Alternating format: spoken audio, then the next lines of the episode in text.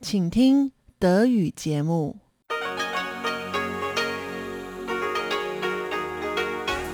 Hier ist Radio Taiwan International. Herzlich willkommen zum 30-minütigen deutschen Programm von Radio Taiwan International. Am Mikrofon begrüßt Sie Tatjana Romig. Folgendes haben wir heute am Donnerstag, den 12. August für Sie im Programm. Zuerst die Nachrichten des Tages, gefolgt von Taiwan 3D. Lukas Klipp berichtet heute von einem Ausflug in das Fischerdorf Wangung. Und zum Abschluss rund um die Insel mit Elon Huang. Elon Huang erzählt heute mehr über die Tabus während des Geistermonats in Taiwan, der am vergangenen Sonntag gestartet ist. Und nun zuerst die Nachrichten.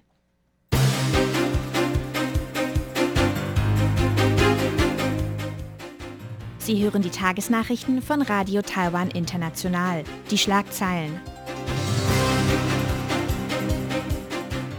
GCTF-Forum beleuchtet Energiewende. Präsidentin Tsai wirbt für Wirtschaftsabkommen mit Australien. Und Litauens Außenminister verteidigt Taiwan-Büro.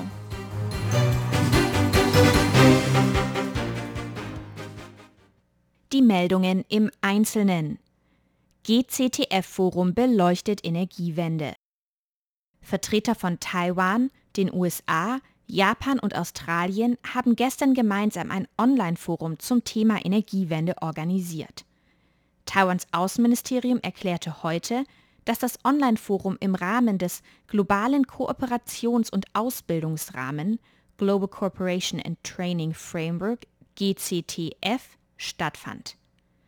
Das GCTF wurde 2015 von den USA und Taiwan als Austauschplattform ins Leben gerufen.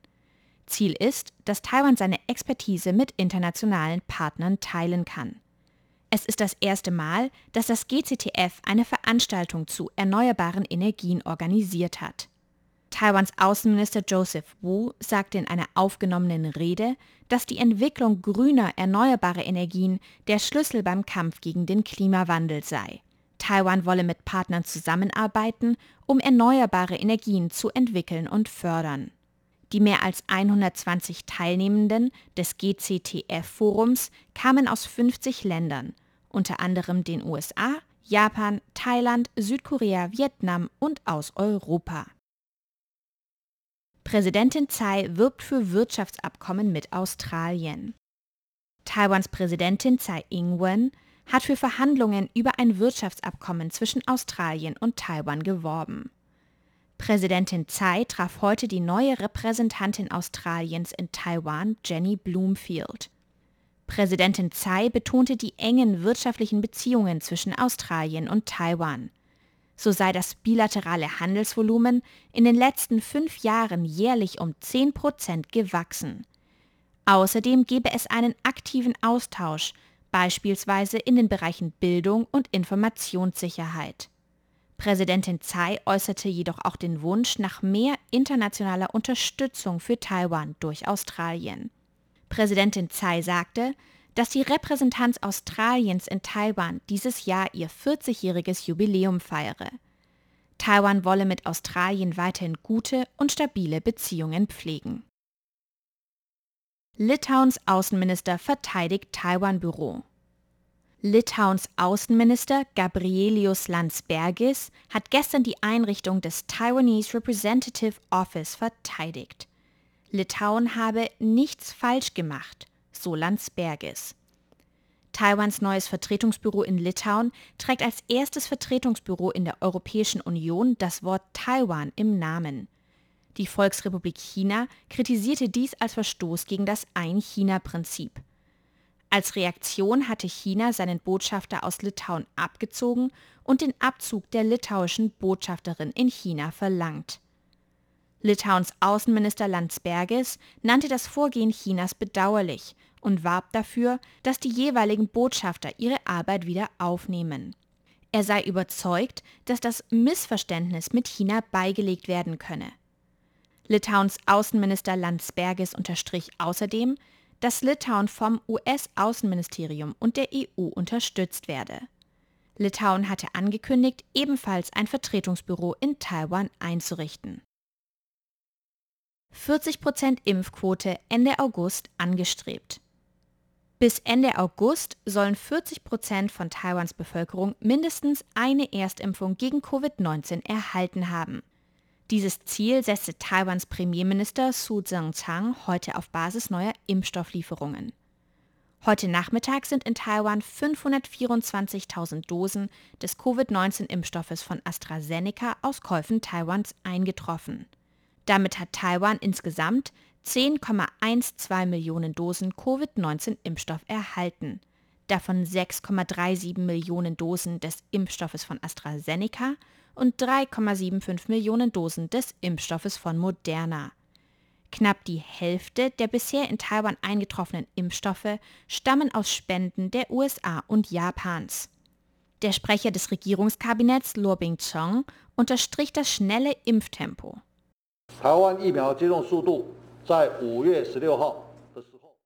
Am 16. Mai betrug die Impfquote in Taiwan noch 1 Prozent. Mit der Einführung der nationalen Registrierungsplattform für Impfungen in Kooperation mit lokalen Regierungen war der Fortschritt sehr schnell. Ursprünglich war das Ziel Ende Juli eine Impfquote von 25 Prozent zu erreichen. Nun haben wir 38 Prozent erreicht. Mit den neuen Impfstofflieferungen können wir Ende August über 40 Prozent Impfquote erreichen.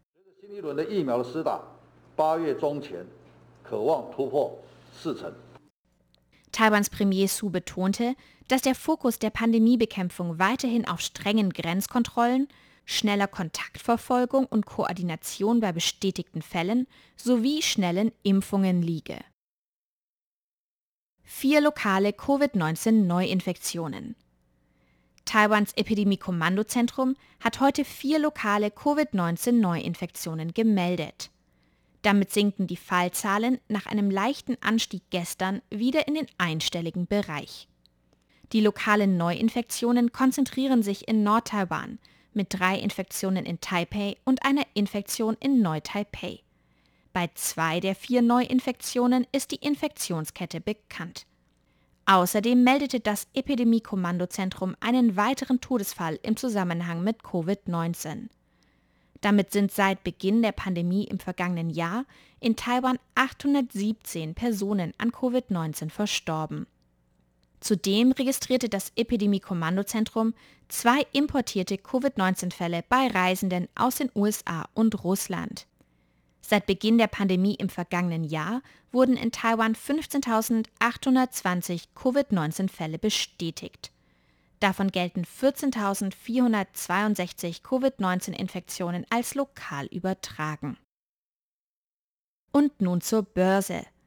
Der TAIEX startete zu Beginn des Handelstages mit einem leichten Minus von knapp 6 Punkten. Auch im weiteren Verlauf stagnierten die Kurse. Am Ende des Handelstages schloss der TAIEX mit einem Minus von 7,2 Punkten bei 17.220. Das entspricht einem Minus von 0,04 Prozent. Das Handelsvolumen betrug 319 Milliarden Taiwan-Dollar. Das entspricht ca. 11,5 Milliarden US-Dollar oder 9,8 Milliarden Euro.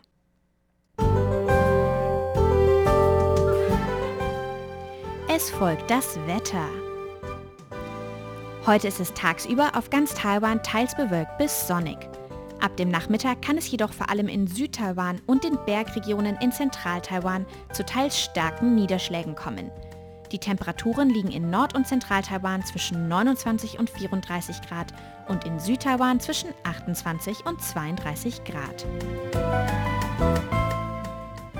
Morgen bleibt es in Nordtaiwan teils bewölkt mit vereinzelten Schauern am Nachmittag 25 bis 33 Grad.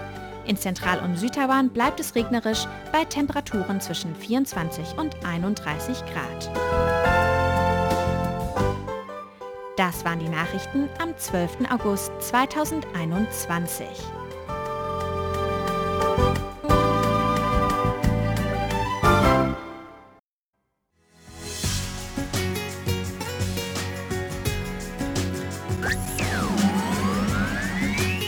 Radio Taiwan, international aus Taipeh.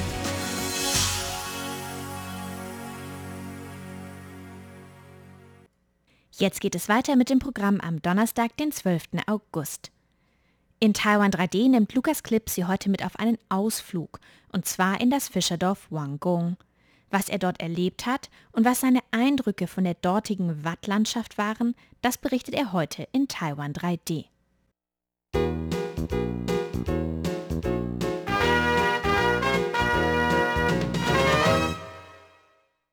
Letzten Sonntag, am 8. August, war Vatertag in Taiwan. Der Grund für die Wahl dieses Datums ist einfach. Liest man das Datum als zwei Nummern, also 8, 8 oder auf Chinesisch Ba Ba, klingt das so ähnlich wie das chinesische Wort für Vater. Ursprünglich wurde der Vatertag in China und Taiwan erschaffen, um den vielen im Krieg gefallenen Vätern zu gedenken. Heutzutage dient er wie auch in Deutschland als Anlass dazu, mit den Vätern oder allgemein der ganzen Familie etwas Zeit zu verbringen. Dieses Jahr hatte ich das Glück, am Wochenende des Vatertages von einem taiwanischen Bekannten zu ihm nach Hause eingeladen zu werden. Eine Gelegenheit, am Alltag einer taiwanischen Familie teilzuhaben, konnte ich natürlich nicht ausschlagen. Deshalb machte ich mich am Samstag zusammen mit meinem Bekannten und der Familie seines Onkels im Auto auf den Weg in das Dorf Wangong. Dies sollte sich als die erste Gelegenheit herausstellen das Landleben von Taiwanern aus nächster Nähe zu erleben. Im Folgenden werde ich über meine Erlebnisse während der zwei Tage in Wangong berichten. Schon am Vorabend der Abreise bereiteten die Verwandten meines Bekannten einige Geschenke für die Familie in Wangong vor. Größtenteils handelte es sich dabei um selbstgekochte Speisen und Gebäcksouvenirs. Schon um 4 Uhr am Samstagmorgen sollte es losgehen, um dem Wochenendverkehr zuvorzukommen Geschlafen wurde deshalb fast gar nicht. Stattdessen schaute die gesamte Familie bis spät in die Nacht japanische Anime und spielte Videospiele auf dem Handy. Ein Anblick, den ich so in Deutschland noch nie erlebt habe. Es ist immer wieder erfreulich zu sehen, wie bereitwillig auch die älteren Generationen in Taiwan die Popkultur der jüngeren Menschen aufnehmen. Auch vom Massagestuhl im Zimmer wurde mehrmals Gebrauch gemacht. Am Samstagmorgen ging es also los Leider brach gerade dieses Wochenende ein Taifun über Taiwan herein, weshalb die über zwei Stunden geplante Autofahrt sich nochmal um zwei Stunden verlängerte. Um etwa 8 Uhr kamen wir also in Wangong an und ich wurde mit den ansässigen Verwandten der Familie bekannt gemacht. Hier erlebte ich gleich die erste Überraschung, als mir mitgeteilt wurde, dass die Großeltern meines Bekannten keinerlei Chinesisch sprechen und verstehen konnten. Nur Taiwanisch verstanden sie für mich hieß das also, dass ich keine Möglichkeit hatte, mit ihnen zu kommunizieren. Die jüngeren Verwandten waren allerdings zum Glück alle beider Sprachen fähig. Das einzig Unangenehme bei unserer Ankunft war allerdings nicht nur, mit einem Teil der Anwesenden nicht kommunizieren zu können. Was die Situation noch peinlicher machte, war, dass ich, nachdem ich mich aufs Sofa gesetzt hatte, von fast allen Anliegenden für einige Zeit regelrecht angestarrt wurde man könnte meinen, die Menschen hier hätten noch nie einen Europäer gesehen. Nach einiger Zeit wurde mir allerdings klar, dass das wahrscheinlich wirklich der Fall war. Abgesehen von den jüngeren Verwandten, die auswärts arbeiteten oder Universitäten in größeren Städten besuchten, hatte hier scheinbar nie jemand die Heimat verlassen, geschweige denn das Ausland besucht. Und Wangong ist auch nicht gerade als Touristenanlaufstelle zu bezeichnen. Die Infrastruktur des kleinen Dorfes Wangong gelegen im Landkreis Changhua im Westen Taiwans, ist lange nicht so gut ausgebaut wie etwa in den Städten Taipeh oder Taichung. Mit dem Zug erreicht man das Dorf nicht, und auch Busse fahren nur selten. Ohne Auto hat man also praktisch keine Möglichkeit, das kleine Küstendorf zu erreichen. Und auch wenn man sich dazu entschließen sollte, Wangong einen Besuch abzustatten, gibt es hier abgesehen von einem kleinen Fischerhafen nicht viel zu entdecken. Auch in Taiwan ist ein Trend der Urbanisierung zu entdecken der immer mehr junge Leute von den Dörfern in die Großstädte ziehen lässt. Es sind also größtenteils Menschen im Rentenalter, welche noch in Wangong leben. Ausländer bekommt man nie zu Gesicht. Entsprechend konnte ich es den Verwandten meines Bekannten auch nicht verübeln, dass sie Fotos von diesem Fremden mit seinen blonden Haaren und spitzer Nase machen wollten. Etwas unangenehm war es trotzdem. Diese anfängliche Unbehaglichkeit wurde allerdings schnell wieder wettgemacht durch die Gastfreundlichkeit der Familie, es scheint etwas dran zu sein, dass die Menschen auf dem Land noch mal ein Stück freundlicher sind als Stadtmenschen. Und dabei habe ich selbst in Taipeh bisher nur gute Erfahrungen gemacht. Die Gastfreundlichkeit in Wangong war praktisch gleichzusetzen mit Essen. Es vergingen keine 30 Minuten, in welchen mir nicht eine neue Speise, Obst oder ein Getränk angeboten wurden. Bei den Hauptmahlzeiten entschuldigten sich die Gastgeber lustigerweise mehrmals dafür, dass ihre Tische und Stühle so tief seien und deshalb für mich sehr unbequem sein müssten, was eigentlich gar nicht der Fall war. Obwohl alles Essen extrem lecker war, begann ich mit der Zeit die Essensangebote zu fürchten. Denn meine Gastgeber sahen immer so glücklich aus, wenn ich ihre Gerichte aß, dass es mir schwer fiel, ein Angebot auszuschlagen, auch wenn ich eigentlich schon satt war. Obwohl die zahlreichen Gerichte, bei denen es sich größtenteils um allerlei Arten von Meeresfrüchten handelte, also durchaus köstlich waren, fühlte ich mich mit der Zeit, als würde ich gemästet werden. Obwohl sich das durch den Taifun bedingte Regenwetter über den ganzen Samstag zog, verließen wir am Nachmittag trotzdem die Wohnung, um uns, mit Beerensträuchern in der Hand, die nahegelegene Küste anzuschauen. Wir hatten gerade Ebbe, weshalb sich die Möglichkeit bot, eine Zeit lang im Watt zu laufen, was in mir Erinnerungen an meine Kindheit an der Nordsee in Deutschland wachrief. Das Erlebnis, mit einem Regenschirm in der Hand übers Watt zu laufen, war allerdings doch etwas skurril. Abgesehen vom Meer besuchten wir auch noch einen nahegelegenen Fischmarkt, bei welchem wir allerlei frittierte Fische, Krabben und Muscheln als Snacks für den Nachhauseweg kauften. Auch frittierte Öasen oder Austeromelettes, einer lokalen Spezialität, durften nicht fehlen. Etwa 30 Minuten nachdem wir wieder zurück waren, stand auch schon das Abendessen an, bei dem mir trotz bereits vollem Magen nichts anderes übrig blieb, als alles, was mir meine zuvorkommenden Sitznachbarn auf den Teller platzierten, zu essen. Nach dem Essen flüchtete ich mich zwar erstmal zurück aufs Zimmer im zweiten Stock, weil der Schlafmangel und mein überfüllter Magen an meinen Kräften zehrten, das hielt meine Gastgeber allerdings nicht davon ab, mir noch einen riesigen Früchteteller hochzubringen, gefüllt mit Mango, Drachenfrüchten und noch exotischeren Früchten wie Faserbananen, einer etwas süßer, aber kleineren Version normaler Bananen und Lunganfrüchten, welche sowohl vom Aussehen als auch Geschmack Litschis ähneln. Sowohl die Lunganfrüchte als auch vieles Gemüse, das beim Abendtisch serviert wurde, stammt aus eigenem Anbau, wie mir die Bewohner des Hauses stolz erzählten. Es ist keine Seltenheit, dass die Taiwaner auf dem Land selbst Gemüse und Früchte in großen Mengen anbauen am Abend erlebte ich gleich eine weitere Überraschung, als ich an der Reihe war, das Bad benutzen zu können. Das Bad war allerdings wie kein Bad, das ich bisher erlebt habe. Es gab keine Badewanne und keinen Duschkopf, nur zwei kleine, neben der Toilette nahe dem Boden angebrachte Wasserhähne, aus welchen jeweils heißes und kaltes Wasser floss. Zum Duschen, wenn man es denn so nennen kann, musste ich also in einen kleinen Eimer abwechselnd heißes und kaltes Wasser fließen lassen um eine angenehme Temperatur zu erreichen, das Wasser über meinen Körper kippen und diesen Prozess etwa 30 Mal wiederholen. Nach der Dusche fühlte ich mich mehr erschöpft als erholt. Das Duschen war allerdings eine interessante Erfahrung, durch die mir klargemacht wurde, wie der Alltag der Landbevölkerung in Taiwan heutzutage noch immer aussieht und vor einigen Jahrzehnten wohl noch den Alltag des Großteils der Bevölkerung darstellte. Am Abend besuchte uns noch ein Kindheitsfreund meines Bekannten, und wir tranken zusammen ein paar Gläser Kaoliang, einen taiwanischen Schnaps. Am Sonntag begaben wir uns schon am Mittag wieder zurück nach Taipeh, natürlich nicht ohne vorher noch ein paar Souvenirs für die Bekannten in Taipeh zu kaufen. Ich habe mich schon zu sehr an den Luxus des Lebens in Großstädten gewöhnt und könnte mir einen Alltag wie den in Wangong nicht für längere Zeit vorstellen. Trotzdem waren die zwei Tage in Wangong eine wertvolle Erfahrung, um zu begreifen, wie das Landleben von Taiwanern aussieht und auch am nächsten Vatertag wäre ich gerne dazu bereit, Wang Gong noch einen zweiten Besuch abzustatten. Das war Taiwan 3D von Lukas Klipp mit einem Beitrag über das Fischerdorf Wanggung. Am vergangenen Sonntag, den 8. August, hat in Taiwan offiziell der Geistermonat begonnen.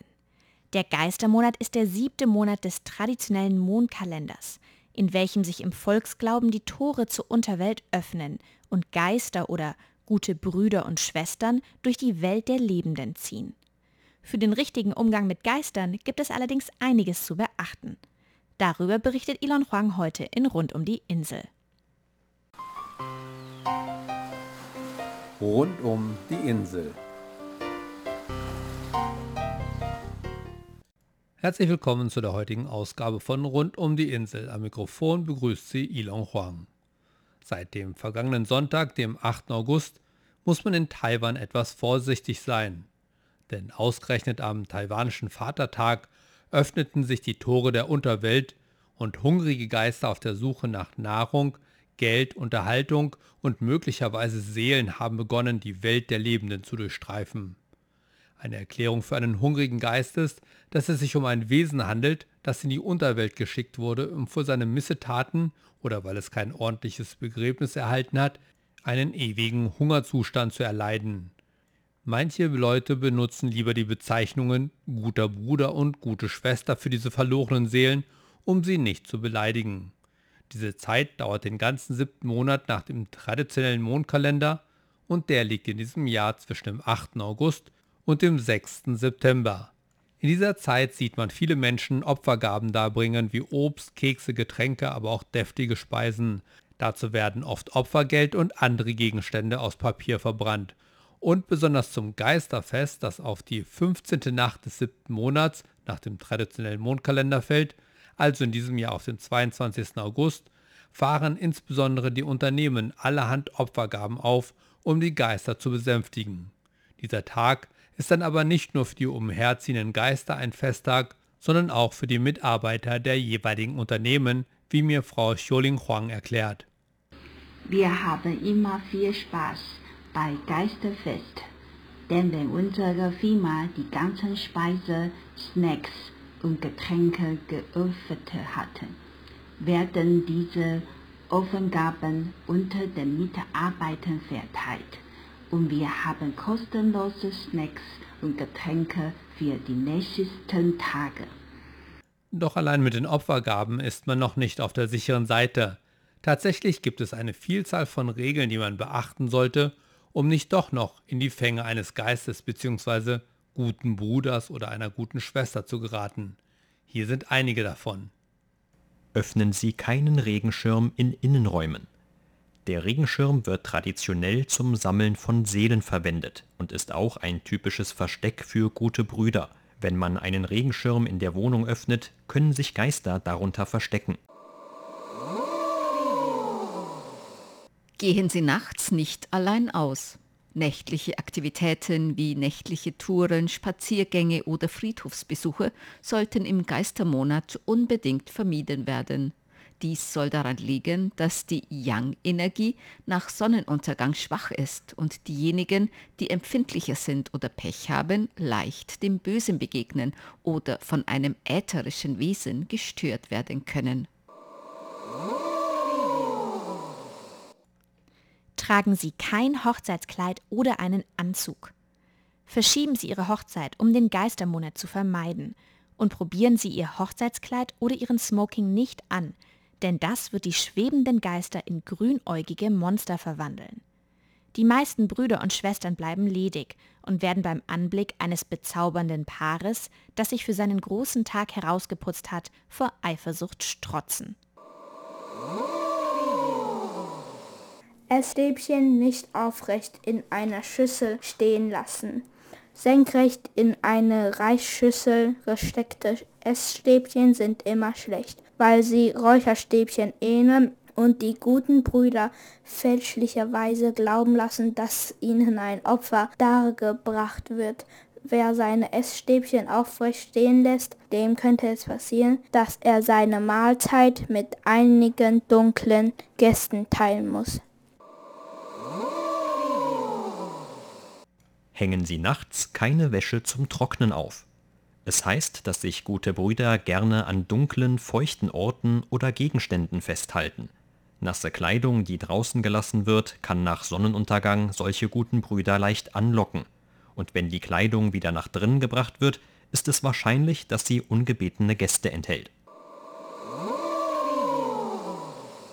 Gehen Sie nicht nach 17 Uhr ans Meer oder Flussufer oder in die Berge. Man glaubt, dass Wassergeister, böse Geister von ertrunkenen Menschen, nach dem Öffnen der Höllentore versuchen könnten, Schwimmer zu ertränken, um eine Chance auf Wiedergeburt zu erhalten. Ein Grund, sich nach Sonnenuntergang nicht in den Bergen aufzuhalten, ist, dass die Innenergie nachts schwer ist und die Menschen leicht erschrecken oder Unfälle erleiden können. Klopfen oder pfeifen Sie nicht mitten in der Nacht. Wenn man nachts pfeift oder flötet, denken die guten Brüder, dass jemand nach ihnen ruft. Das gleiche gilt für das Klopfen auf Gegenstände, vor allem auf Schüsseln, das eine Bande von Geistern anlocken könnte. Keine Fotos bei Nacht machen. Vermeiden Sie es, Fotos oder Videos in dunklen Ecken zu machen, vor allem nachts, sonst könnte ein Phantom-Fotobomber das Bild ruinieren. Hängen Sie keine Windspiele auf. Wenn im Geistermonat ein Windspiel über einer Tür, einem Balkon oder einem Fenster aufgehängt wird und die guten Brüder es hören, könnten sie es für ein Signal halten, das Haus zu betreten, besonders wenn es aus Kupfer ist. Manche sagen, dass dies daran liegt, dass Windspiele ähnlich wie das Klingeln der Seele klingen. Verbrenne keinen Weihrauch und bete nicht in Tempeln. Während des Geistermonats versammeln sich viele gute Brüder in der Nähe von Tempeln, wodurch die Magnetfelder in der Nähe gestört werden. Wenn man Pech hat oder eine schwache Konstitution, kann es leicht passieren, dass man nach einem Tempelbesuch in der In-Energie stecken bleibt. Kaufen Sie kein neues Haus oder Auto. Der Verkauf von Häusern und Autos geht während des Geistermonats in Taiwan deutlich zurück. Viele Taiwaner haben Angst, ein unsauberes Spukhaus zu kaufen oder beim Autokauf Unglück zu haben. Und dann gibt es noch einige ganz spezielle Regelungen für die Bekleidung. Tragen Sie keine einfarbigen Outfits. Werfen Sie einen Blick in den Spiegel, bevor Sie aus der Haustür gehen und vergewissern Sie sich, dass Sie während des Geistermonats nicht nur eine Farbe tragen. Seien Sie besonders vorsichtig bei komplett schwarzen, weißen oder roten Outfits. Schwarze Kleidung zieht im Allgemeinen die Brüder und Schwestern an und sollte daher vermieden werden. Weiß wird traditionell bei Beerdigungen getragen und kann die Geister dazu verleiten, ihnen zu folgen, in der Hoffnung, sich mit anderen verstorbenen Seelen zu vereinen. Das Tragen von Rot erinnert eine verstorbene Seele an ihren Tod und kann starke Emotionen hervorrufen und sie dazu bringen, sie anzugreifen. Wenn Sie es nicht vermeiden können, ein einfarbiges, einteiliges Kleid zu tragen, sollten Sie es durch bunte Accessoires auflockern. Tragen Sie keine freizügige Kleidung. Achten Sie darauf, im Geistermonat nicht zu viel Haut zu zeigen, da einige lüsterne Geister durch ihren Körper leicht erregt werden könnten. Damen, die gerne trägerlose Kleider tragen, die ihre Schultern und ihr Dekolleté freiliegen, sollten vorsichtig sein, denn nach buddhistischem Glauben gibt es drei geistige Flammen, die auf dem Kopf und jeder Schulter sitzen. Diese lüsternen Geister könnten versuchen, ihren Freund dazu zu bringen, ihre Flammen zu löschen, indem sie ihnen auf die Schulter klopfen und so eine Öffnung für den Ghoul hinterlassen, der von ihnen Besitz ergreift. Vermeiden Sie es, nachts freizügige Kleidung zu tragen, wenn die Besucher der Unterwelt sehr aktiv sind. Wenn aus irgendeinem Grund an bestimmten Tagen freizügige Kleidung getragen werden muss, dann nicht an Orten, an denen die Grenzen zwischen den Lebenden und den Toten verschwimmen, wie Krankenhäuser, Beerdigungsinstitute, Friedhöfe, Schlachthöfe und so weiter. Ich weiß nicht, ob sich die Geister aus der Unterwelt bis in den deutschsprachigen Raum verbreiten, aber mit diesen Tipps sind hoffentlich auch Sie auf der sicheren Seite und damit verabschiede ich mich für heute. Am Mikrofon war Ilon Huang. Vielen Dank fürs Zuhören. Das war rund um die Insel mit Elon Huang mit einem Beitrag über die Tabus während des Geistermonats in Taiwan.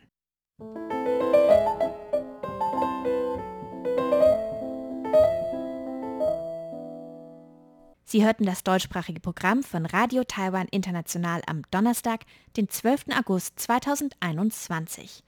Unsere E-Mail ist deutsch.rti.org.tv. Im Internet finden Sie uns unter de.rti.org.tv. Über Kurzwelle senden wir täglich von 19 Uhr bis 19.30 Uhr UTC auf der Frequenz 5900 kHz. Wir sind auch auf Facebook, YouTube und Twitter vertreten. Wir bedanken uns bei Ihnen ganz herzlich fürs Zuhören. Bis zum nächsten Mal bei RTI. Am Mikrofon war Tatjana Romig.